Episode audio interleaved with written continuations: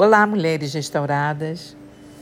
Muito bom estar aqui novamente a convite da pastora Isa e falar desse tema tão necessário nesse tempo e que arde meu coração, um lugar que fui chamada para mergulhar.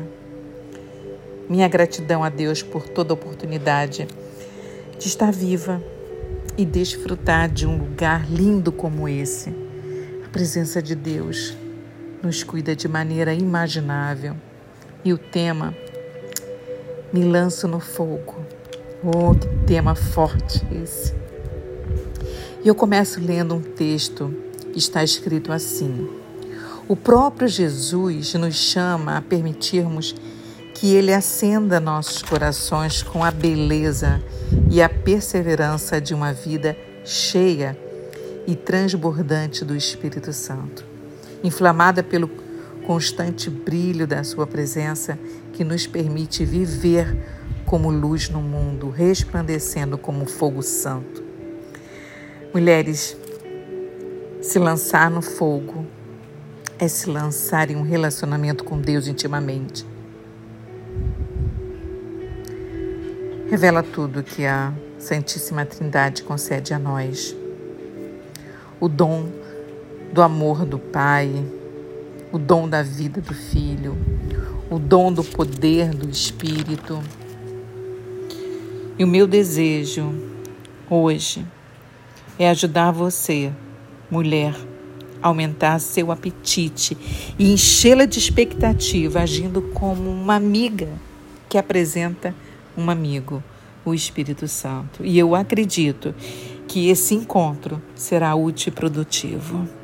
E lá em 1 Pedro 5,7 está escrito uma verdade, uma grande chave para as nossas vidas. Lancem sobre ele toda a sua ansiedade, porque ele tem cuidado de vocês.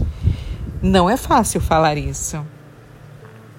Como eu tenho aprendido a lançar sobre ele toda a minha ansiedade. Bom,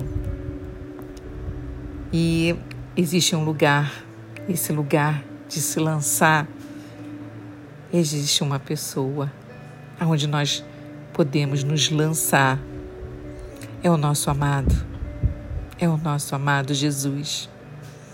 Assim como uma noiva se lança nos braços do noivo, eu e você devemos nos lançar aos braços do nosso amado.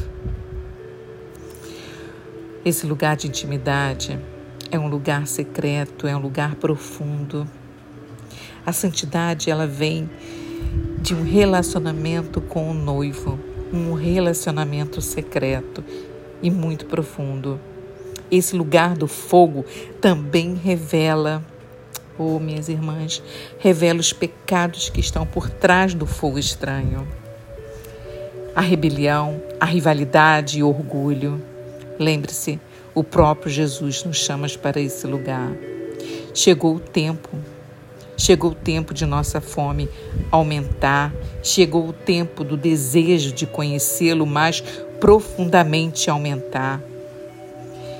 E você sabe que o fogo, ele tem algumas propriedades, pelo menos três: poder, iluminação e limpeza. E olha como é interessante: o poder é ele que capacita você e eu, e que capacitou também os discípulos a evangelizar com eficácia, com experiência de viver um tempo ao lado de Jesus. É esse poder que o capacitou para não ter medo. Isso vem do Espírito Santo, desse lugar de intimidade. O medo não pode nos parar. O Espírito de Deus está conosco todo o tempo.